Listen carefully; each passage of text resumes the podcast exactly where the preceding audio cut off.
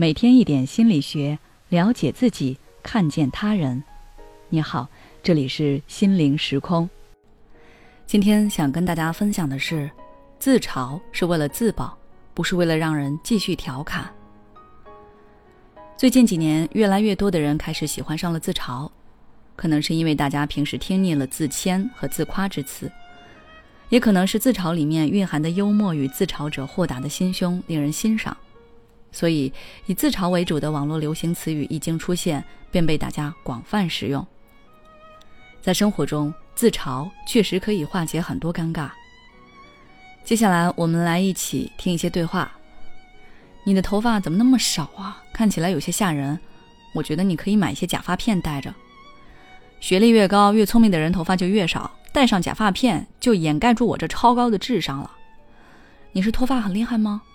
是啊，可能是因为我的头发也知道我平时很懒，头发多洗起来也很累，所以为了减轻我的负担，它们就自动脱落了。大概就是因为你懒得洗，所以头发才会那么少吧。没事，还是多洗洗头吧。这是我的小侄女和她同学的对话。小侄女从小就受家族遗传，发量不多。因此，她没少被人调侃。一开始听到大家嘲讽他的发量少，他会不知所措，偷偷的跑到一旁难过。虽然现在还是会伤心，但是他会出于保护自己的心理来进行自我调侃，用一些自嘲的话语来结束这个话题，不让自己和大家同处于一个尴尬的状态。听到小侄女的自嘲，大部分人都会选择一笑而过，安慰小姑娘两句就接过此事。但是如果碰到一些没有眼力劲儿的人，小侄女的自嘲反而给他们提供了继续嘲讽的契机。这样的话，再幽默的人都拯救不了这个尴尬的氛围了。大家都认为自嘲是一种带有幽默性质的社交方式，但是却不了解自嘲者背后的心理，所以有些人会顺着别人的自嘲而继续调侃别人。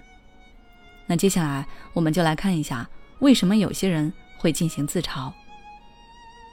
首先，自嘲是一种自保的方式，让自己在一段谈话中保留体面，也是为了缓解尴尬的气氛。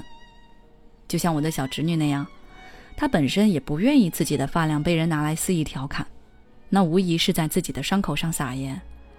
但是为了保护自己的尊严，结束大家的调侃，也为了缓解尴尬的氛围，避免一些不必要的冲突。她只能用自嘲的方式来缓解尴尬，用一种相对幽默的方式试图结束这个话题。其次，自嘲是为了维系关系，避免一些不必要的冲突。心胸豁达又幽默的人不一定自嘲，但自嘲的人一定幽默又豁达。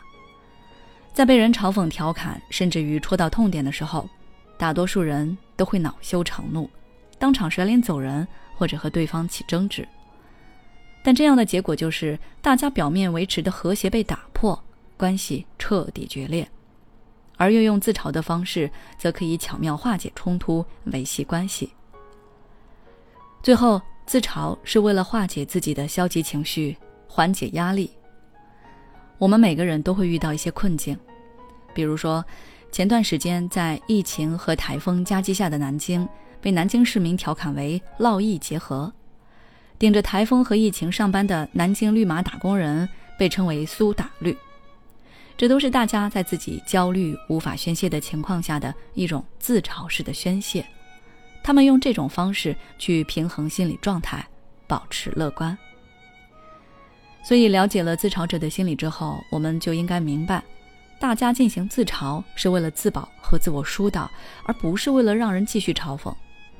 如果对于别人的自嘲，你不知道该如何回复，那可以接上一句“没有啊，你很棒啊”，然后转移话题即可，不要顺着人家自嘲的话继续往下说。好了，今天的分享就到这里。如果你想要了解更多内容，欢迎关注我们的微信公众号“心灵时空”，后台回复“自嘲”就可以了。